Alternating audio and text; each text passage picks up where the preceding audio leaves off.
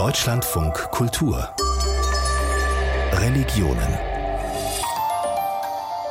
mein Name ist Anne-Françoise Weber und ich heiße Sie herzlich willkommen zu dieser besonderen Ausgabe des Religionen-Podcasts. Um Herzen, Flügel und Stufen soll es heute gehen. Und vielleicht lassen diese Worte Sie schon denken an bestimmte Sprüche, Verse oder Texte, die sehr bekannt sind, die Lebensweisheit enthalten. Wir haben sie jetzt mal für diese Sendung Kulttexte genannt und meinen damit Texte, die berühmt sind, die viel zitiert sind. Und zwar deswegen, weil sie viele Menschen direkt ansprechen.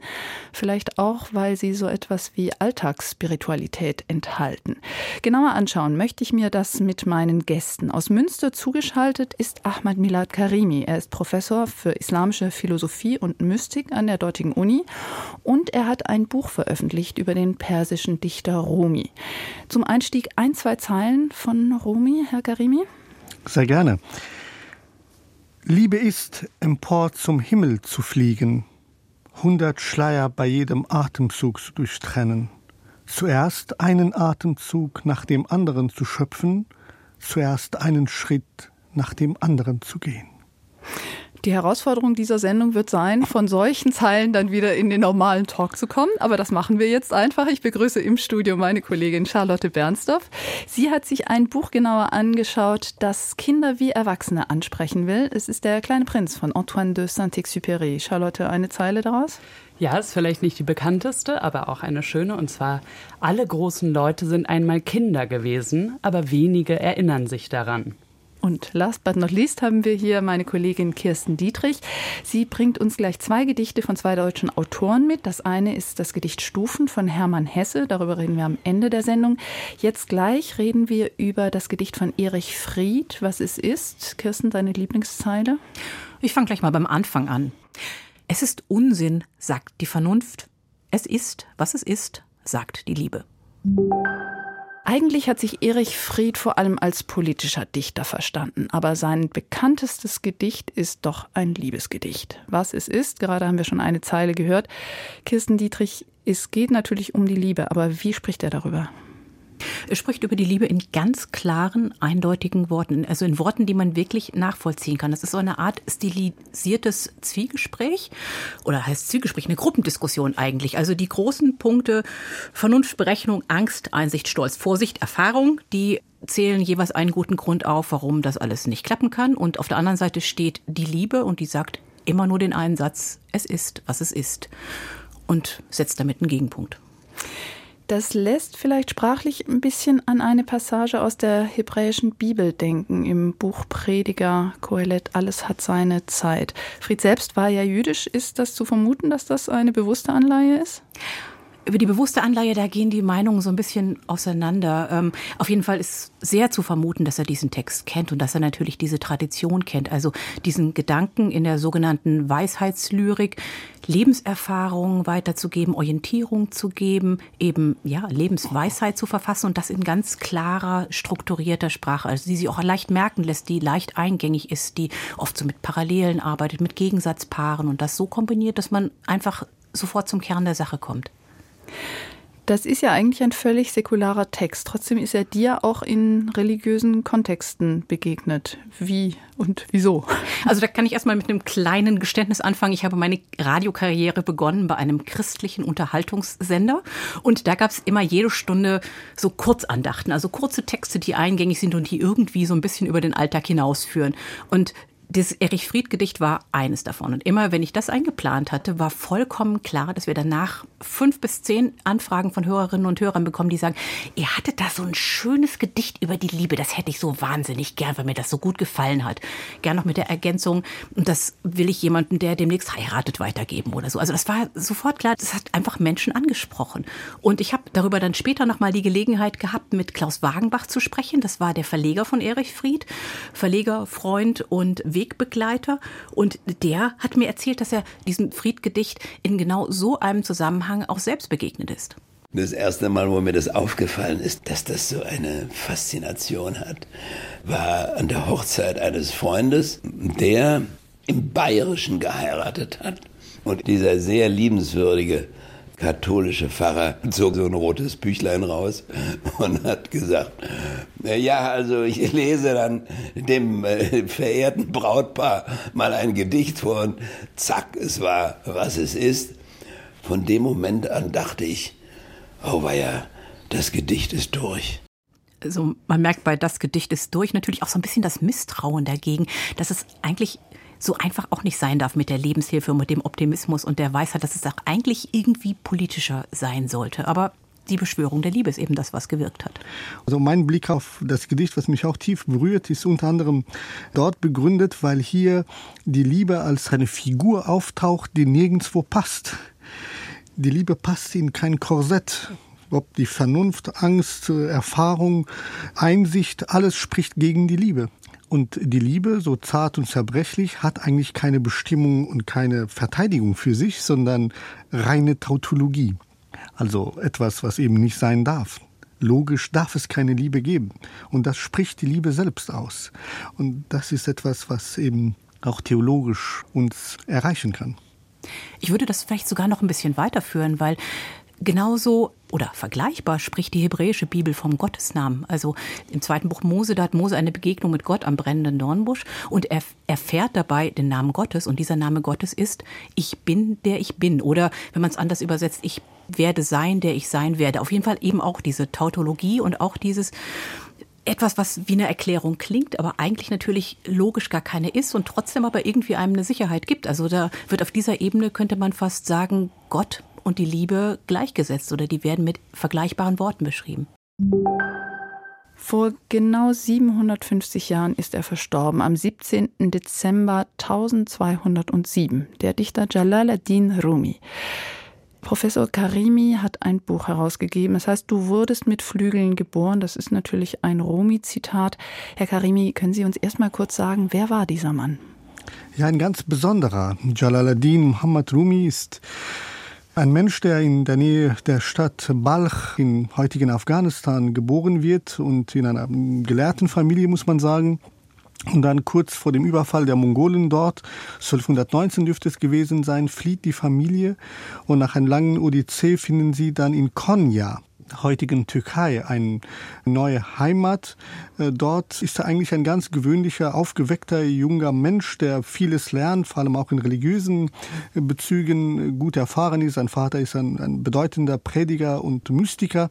Aber dann wird er ein, eines Tages nach dem Tode sogar seines Vaters einem Menschen begegnen und diese Begegnung verändert ihn ganz und gar. Das ist der berühmte Schams, der ihn auf einer Straße zufällig wohl trifft und ihn mit einer Frage konfrontiert, die sein Leben verändern wird. Er soll irgendwie in Ohnmacht gefallen sein und seitdem ist er verändert insofern, dass er anfängt überhaupt zu dichten. Davor konnte er sich mit, mit der Dichtung befassen, aber sehr gelehrt und literaturwissenschaftlich, wenn Sie so wollen. Aber dann wird er selbst zu einem Dichter. Und er schreibt viel, er schreibt mehrere Werke. Sein großes Hauptwerk hat 26.000 Verse. Sein Divan, was auch den Namen von Shams trägt, hat 35.000 Versen. Es gibt auch Briefe und Vierzeiler und so weiter.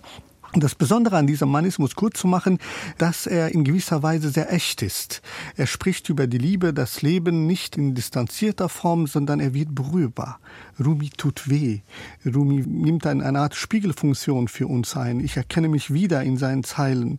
Er berührt. Er ist nicht jemand, der nur über Liebe spricht, sondern er hat selbst geliebt und in dieser Liebe auch mit Schmerz konfrontiert worden.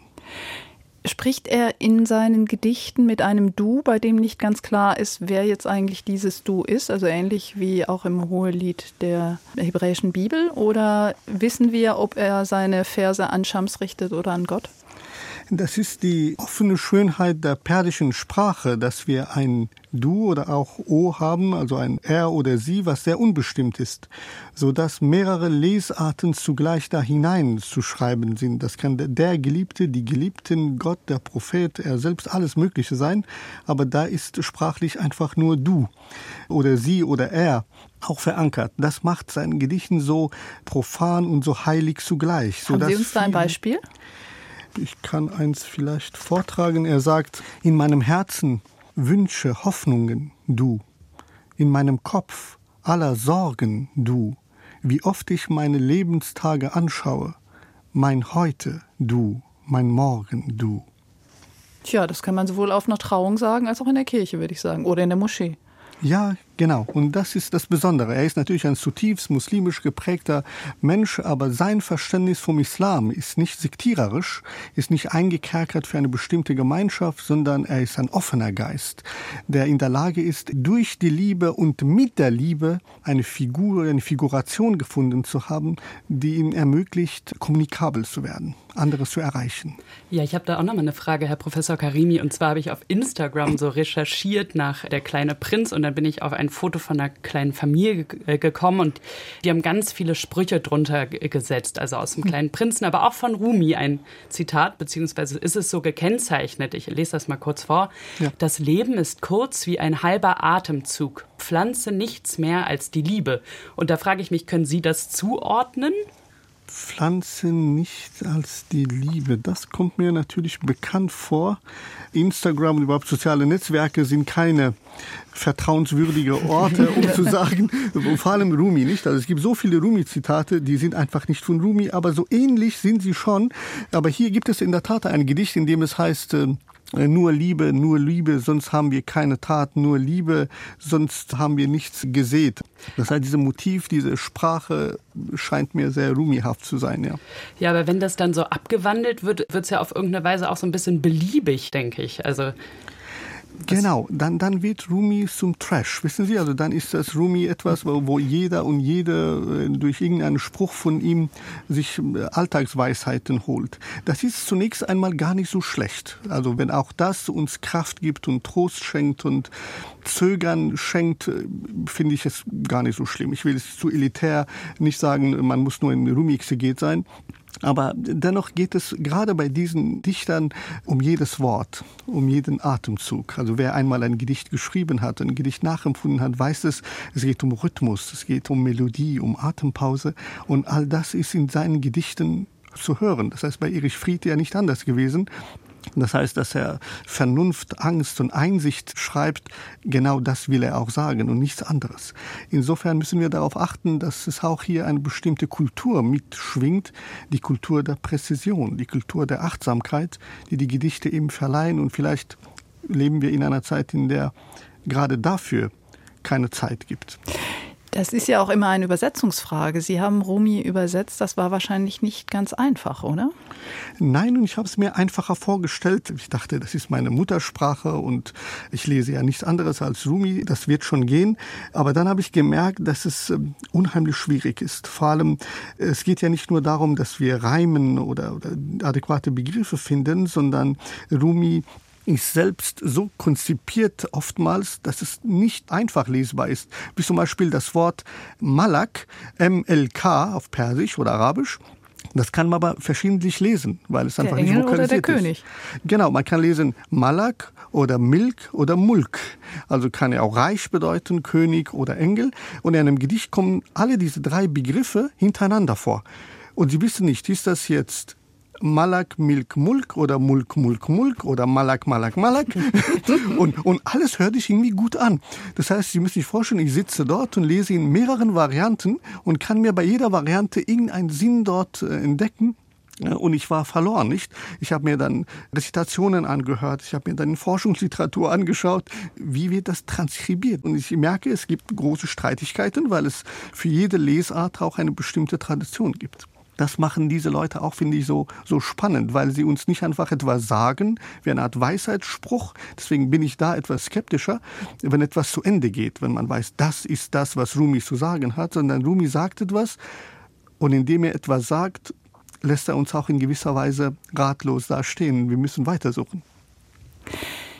Ich frage mich, warum Leute ein Zitat Rumi möglicherweise zuschreiben. Also ich habe eben auch ein bisschen recherchiert im Internet und es gibt ganze Zitatensammlungen und dann steht eben manchmal auch dabei, man weiß aber nicht so genau, ob es wirklich von Rumi ist. Hat das so was Orientalistisches, wenn man sagt, oh, das hat ein äh, persischer Dichter vor 750 Jahren schon gesagt? Meinen Sie, das macht die Sache attraktiver, als wenn man es jetzt Goethe zuschreiben würde zum Beispiel? Genau, genau. Es ist auch im Westen ist ja nicht selten gewesen, wo der Dichter sagt, ja, und dann, dann hat er selbst, selbst bei großen, auch Philosophen ist das immer wieder zu lesen. Das hat einen Autoritätsgedanken noch mit sich, dass das noch mehr Gewicht hat, ob es von Rumi oder einfach nur von mir ist.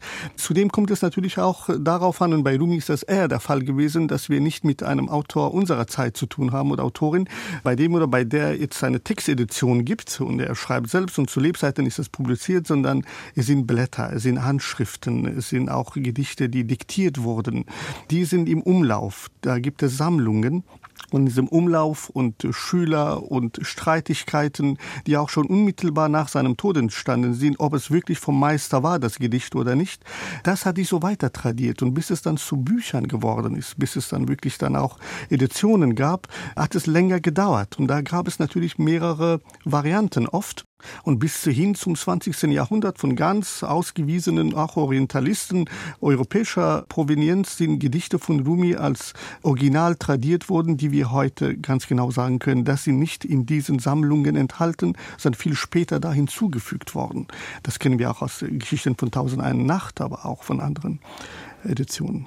Ich habe mir noch einen Text angeschaut in Vorbereitung auf diese Sendung. Das ist der Prophet. Der ist vor genau 100 Jahren erschienen, wurde geschrieben von Khalil Gibran oder Khalil Gibran, je nachdem man ihn aussprechen will, ein libanesischer Christ, der in New York gelebt hat und das auf Englisch geschrieben hat. Es hat aber so ein ganz orientalistisches Setting. Es ist eben ein Prophet, der Al-Mustafa heißt und der eine Abschiedsrede hält und es kommt noch ein Tempel vor und es wird über verschiedene Themen gesprochen. Es kreist im Grunde um die Liebe ein Zitat, wenn du liebst, sollst du nicht sagen, Gott ist in meinem Herzen, sondern ich bin in Gottes Herzen.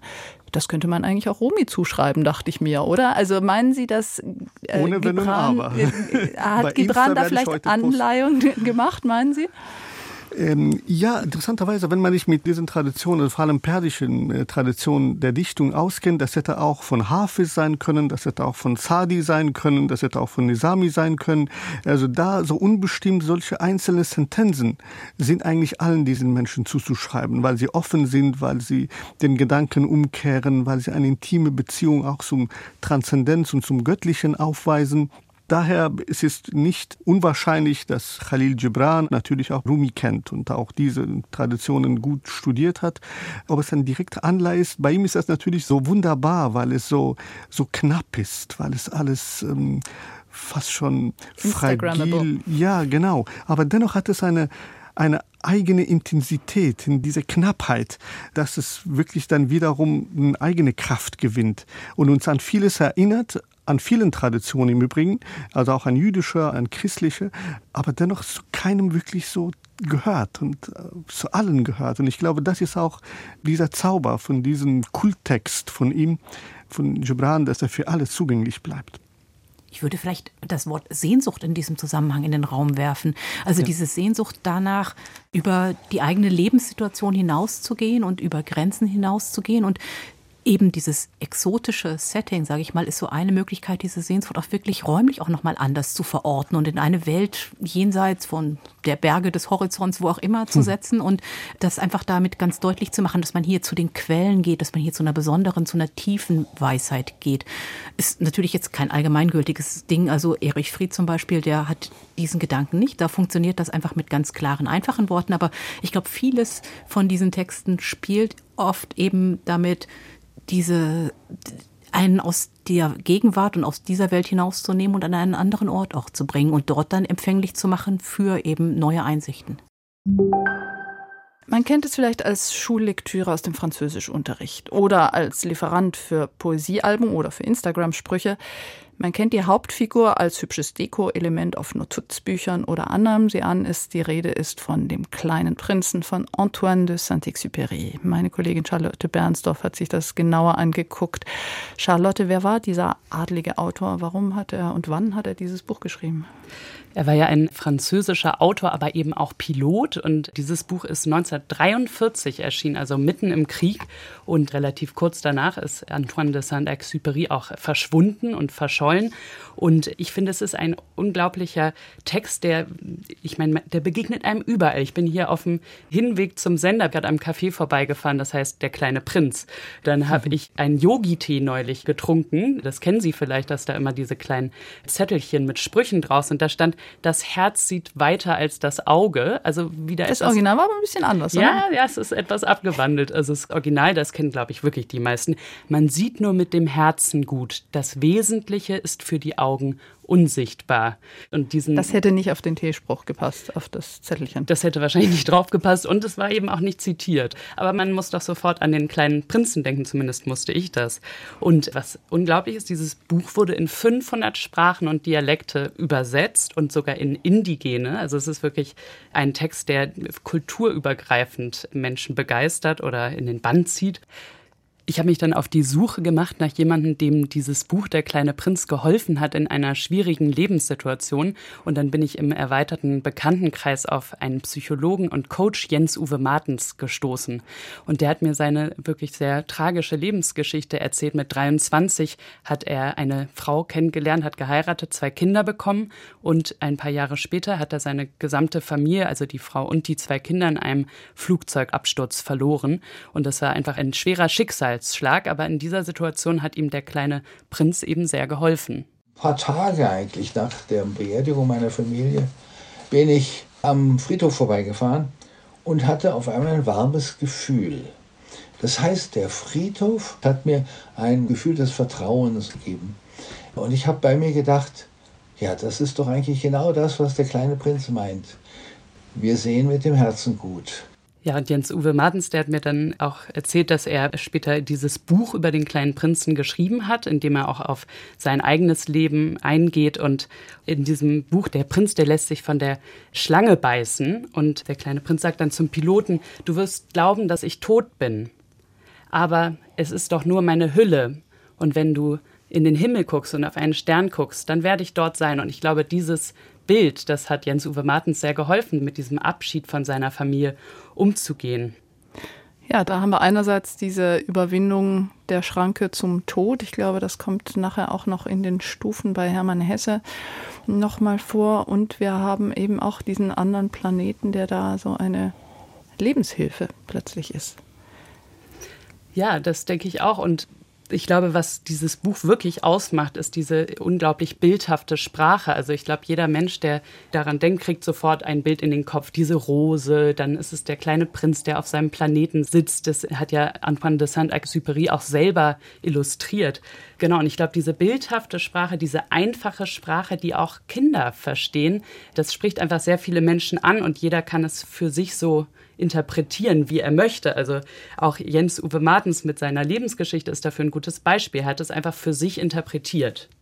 Wenn man sich mal bewusst macht, dass die Dinge, die uns berühren, nicht Dinge sind, die in der Realität da sein müssen, denn das heißt ja nichts anderes als, meine Familie ist noch da, wenn ich mit dem Herzen sehe.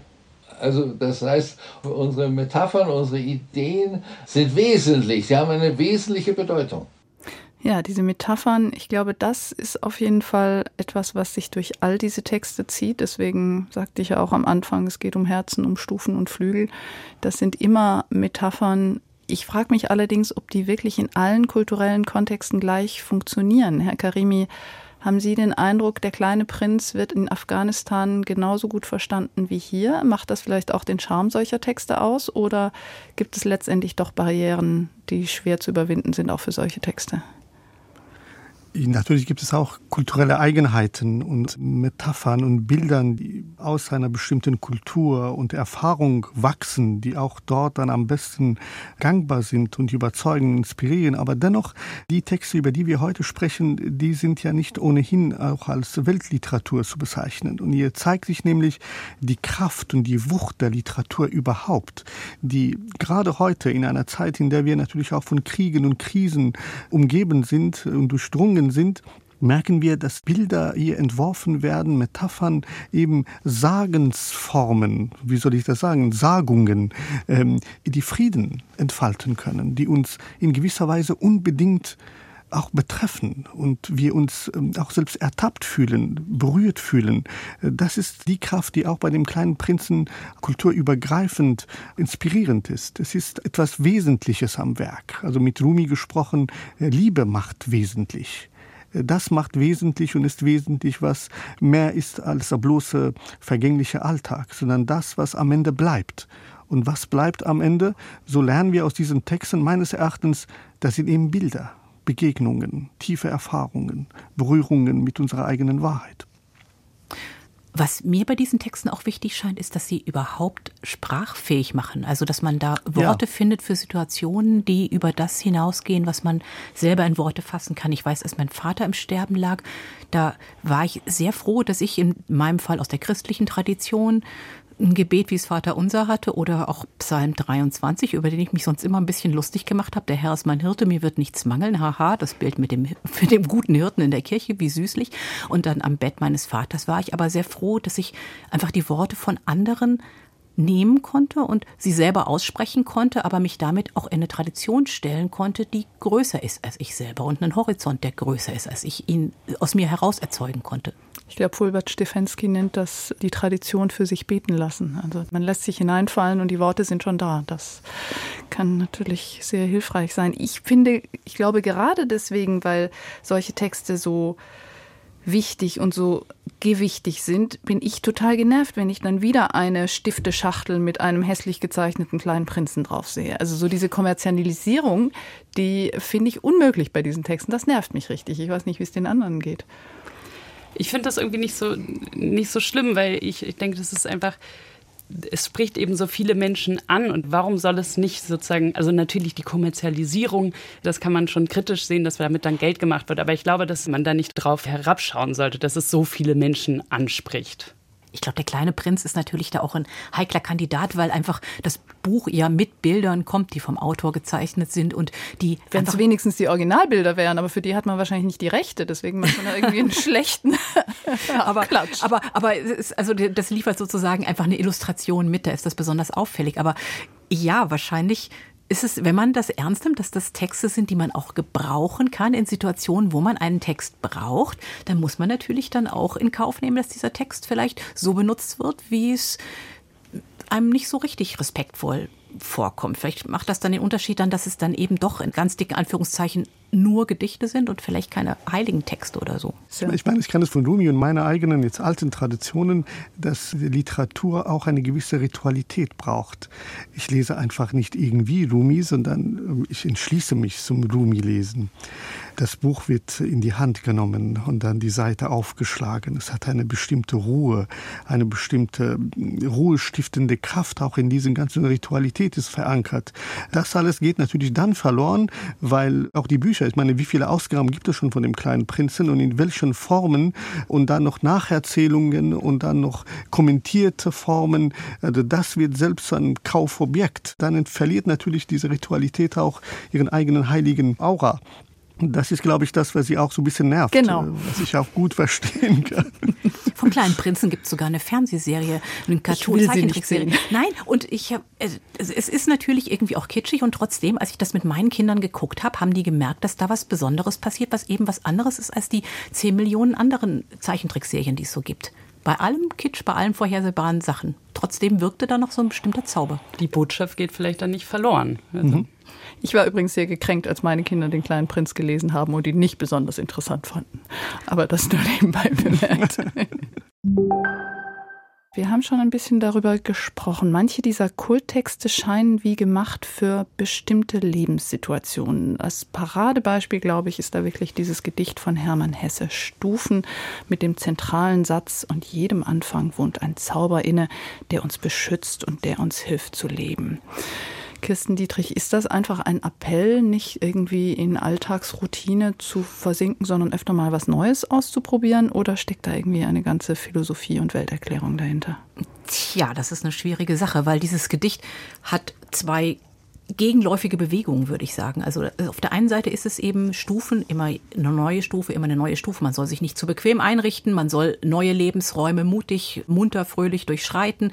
Also es geht immer weiter und sogar der Tod ist dann keine Ausnahme, wie Hesse schreibt, es wird vielleicht auch noch die Todesstunde uns neuen Räumen jung entgegensenden. Also es geht irgendwie immer weiter und es geht vor allen Dingen immer bergauf. Natürlich, diese Treppe stellt sich ja niemand nach unten führen vor.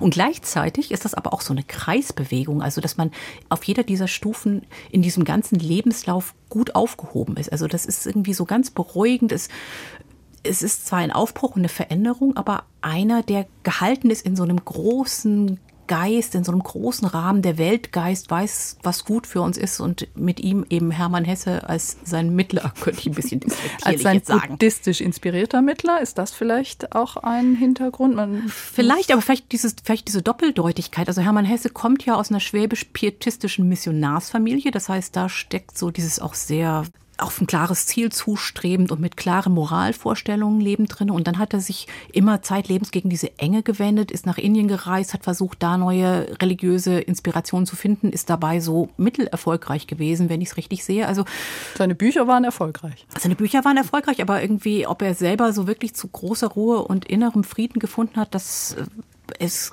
tatsächlich gar nicht so klar. Und deswegen merkt man auch da diese Zerrissenheit so auf der Suche nach Inspirationen und eben dem Versuch, das in Worte zu fassen und das aber doch auch nicht so ganz klar, er ist ja kein Missionar geworden, er hat keine Predigt, sondern er hat eben einen Entwurf oder einen Wunsch vielleicht für ein gelingendes Leben geschrieben.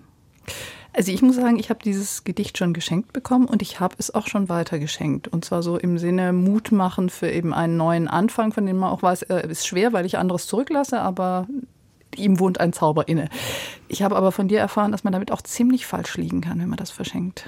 Ja, man muss halt immer gucken, in welcher Lebenssituation man Menschen trifft. Und ich war irgendwann neugierig tatsächlich auch, weil ich dieses Gedicht es mir so vertraut war und mir immer wieder Menschen erzählt haben, das hat sie so beflügelt, das hat sie beim Aufbruch begleitet. Und dann habe ich einfach mal so ein bisschen rumgefragt und rumgehört und mit verschiedenen Menschen gesprochen. Und ich habe dann also ganz viel enthusiastische Zustimmung zu genau dieser Anwendung, sage ich mal, des Gedichtes gehört. Ich habe aber auch, und das von einer Freundin, die selber in schwierigen Lebensumständen lebt, auch so ein totales Genervtsein gehört. Also diese Freundin pflegt ihre Partnerin, die eine fortschreitende Erkrankung hat, die zum vorzeitigen Tod führen wird. Also das ist tatsächlich ein Leben, das kämpft gegen gegen das Ende alles Schönen, sage ich mal so. Und also versucht dann trotzdem irgendwie ganz viel Kraft im Moment zu finden. Und das ist anscheinend eine Situation, in der Menschen denken, da könnten die Stufen so richtig gut reinpassen. Also das ist immer neue Räume, Aufbruch, immer was Gutes. Und meine Freundin sagt, sie ist davon so genervt, wenn ihr Menschen dieses Gedicht schenken. Da war ich so ein bisschen erschlagen von dem, was will sie mir jetzt eigentlich sagen? So, also ich bin akut sehr belastet. Ja, was heißt das jetzt? Ich soll warten, bis diese Zeit vorbei ist. Ich, ich sehe aber das Ende nicht kommen. Also Jedenfalls nicht im Sinne, dass sich da neue Räume weiten werden. Und dieses, ah, das hat alles seinen Sinn und du wirst schon sehen, da ist ein höherer Plan hinter. Diese, ich sag jetzt mal Zwangsdeutung, gegen die wehre ich mich. Und da möchte ich auch nicht, dass die jemandem mitgegeben wird. Also den Trost, den möchte ich nicht haben. Den Trost möchte ich nicht haben. Das ist, glaube ich, ein Spruch, den man sich merken sollte. Und bevor man wieder so ein Gedicht in einen Briefumschlag steckt, nochmal überlegen sollte. Wie ist das, Herr Karimi? Verschenken Sie Gedichte von Rumi oder von anderen? Hm, vielleicht von mir selbst, aber dann natürlich auch besonders. bedacht, natürlich wie, äh, es ist immer schwierig ein bisschen mit dem Geschenk und Gedichte. Ich finde, Gedichte sind selbst etwas, was man selbst entdecken sollte weil man eben auf die zukommt und Gedichte sprechen selbst uns an in gewisser Weise. Sie sind vieldeutig und die Schwierigkeit bei dem Gedicht finde ich, äh, weil es auch schon für eine Art Werbeslogan geworden ist. Jedem ähm, Anfang wohnt ein Zauber inne. Und ich habe gedacht, eigentlich müsste es gerade in dem Gedicht andersrum sein. An jedem Ende wohnt ein Zauber inne. Und dann könnte man vielleicht jetzt neu darauf schauen und sehen, was geschieht eigentlich. Denn jede individuelle Form von Schmerzerfahrung, wie es auch bei dem Fall, was gerade auch geschildert wurde, ist ja nicht einfach plakativ abstrakt und darauf passt das Gedicht, sondern wir müssen schauen, wie wir die Gedichte auch, auch sagbar machen können. Ich finde, wenn das Gedicht vorgetragen würde, würde es natürlich ganz anders klingen, mit welcher Stimme mit welcher Emotion, mit welchem Augenzwinkern, damit es sich nicht wie eine Art äh, Predigt oder, oder eine Art äh, Trost von oben herab anhört, was sie gehört hat in diesem Gedicht. Ja. Ich glaube, da ist vielleicht auch ein bisschen der Widerspruch drin, dass solche Gedichte ja ihre große Verbreitung und ihren großen Zuspruch dadurch bekommen, dass sie mit relativ offenen Begriffen hantieren, also dass sie von einer ganz konkreten Situation abgehoben sind, sich deswegen auf viele Leben anwenden lassen und gleichzeitig eben mit diesen großen Begriffen dann auch Gefahr laufen, das konkrete Leid, die konkrete Situation nicht mehr so richtig ernst zu nehmen. Bei, bei, bei Hesse ist natürlich interessant auch, weil er ziemlich viele Gedichte geschrieben hat und das ist auch ein Gedicht aus seiner mittleren Zeit. Aber je älter er wird, umso weniger wird er schreiben und sehr weniger schreiben. Und dadurch sind die Gedichte haben dann auch ein ganz anderes Gewicht bis zu seinem letzten Gedicht, das er in mehreren Fassungen hat. Und ich glaube, einen Tag vor seinem Tod hat er noch immer noch darum gebastelt. Das ist etwas, was etwas anderes ist, äh, die Dichtung als Prosa, weil hier durch die Verdichtung, durch die Knappheit, durch das Nichtsagen dessen, was prosahaft lang und breit erzählt wird, äh, noch eine eigene Intensität gewinnt. Ja. Wobei ich sagen würde, die beiden Prosatexte, die wir in der Sendung haben, nämlich der Prophet und der kleine Prinz, die sind ja auch schon sehr verdichtet. In der Tat, ja. Aber, Aber vielleicht ist das auch was, was das Ganze eben auch so offen macht für spirituelle Deutungen, dass es eben auch aufs Wesentliche verknappt ist und dass man da deswegen gar nicht auf den Gedanken kommt, da irgendwie rumzupsychologisieren und das auf eine konkrete Situation anzuwenden, sondern dass man das dann eben öffnen kann für eine große Weite und eben vielleicht auch für eine gewisse Transzendenz. Ich frage mich, beim kleinen Prinzen, ist da eigentlich Transzendenz irgendwie mitgedacht? Gut, wir sind auf einem anderen Planeten, aber es gibt eigentlich keine religiösen Anleihen, oder? Ich finde aber, man spürt da total so eine tiefe Spiritualität. Und der Antoine de Saint-Exupéry, der war ja auch auf einer Jesuitenschule, ich glaube auf mehreren Schulen und war auch selber gläubig, finde ich. Das spürt man auf jeden Fall so ganz stark durch den Text. Und ja, ich finde auch, man denkt nicht, dass es ein religiöser Text ist, auf jeden Fall, aber man spürt diese tiefe Spiritualität darin, finde ich, des Autors auch. Wie ist das eigentlich bei Rumi? Hat der Bilder aus dem Koran übernommen oder sind das alles Bilder, die er selbst geschaffen hat? Er hat Bilder natürlich aus dem Koran, aus der Bibel entnommen. Er arbeitet und lebt in dieser Zwiesprache mit dem Koran und mit prophetischen Figuren, die wir auch aus der Bibel kennen. Sie sind omnipräsent in der ganzen Rumi-Welt.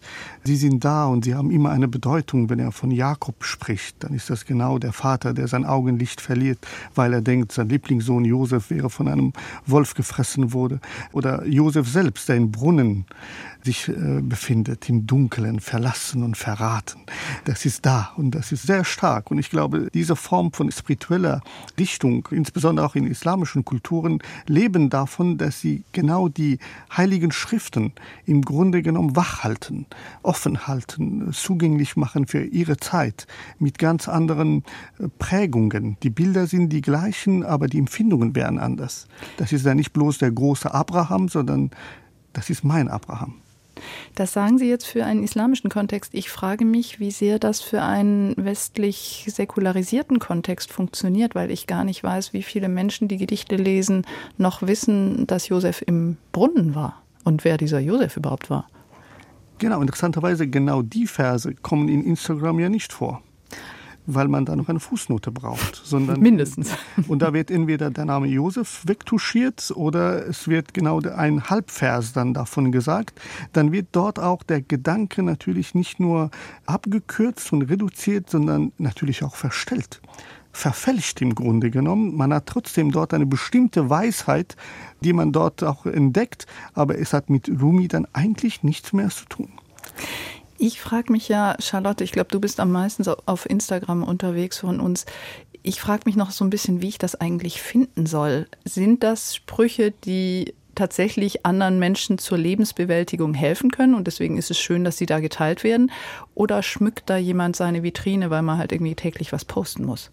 Ich habe immer das Gefühl von diesen Instagram-Posts, die ich jetzt so gesehen habe, dass das schon wirklich aufrichtig gemeint ist oder dass die Menschen sich schon irgendwie Gedanken machen dazu und sagen, diese Sprüche, die können einem helfen im Leben. Also ich habe eigentlich eher das Gefühl, die Leute machen das nicht unbedingt nur so banal, sondern fühlen sich da auch rein in die Bedeutung.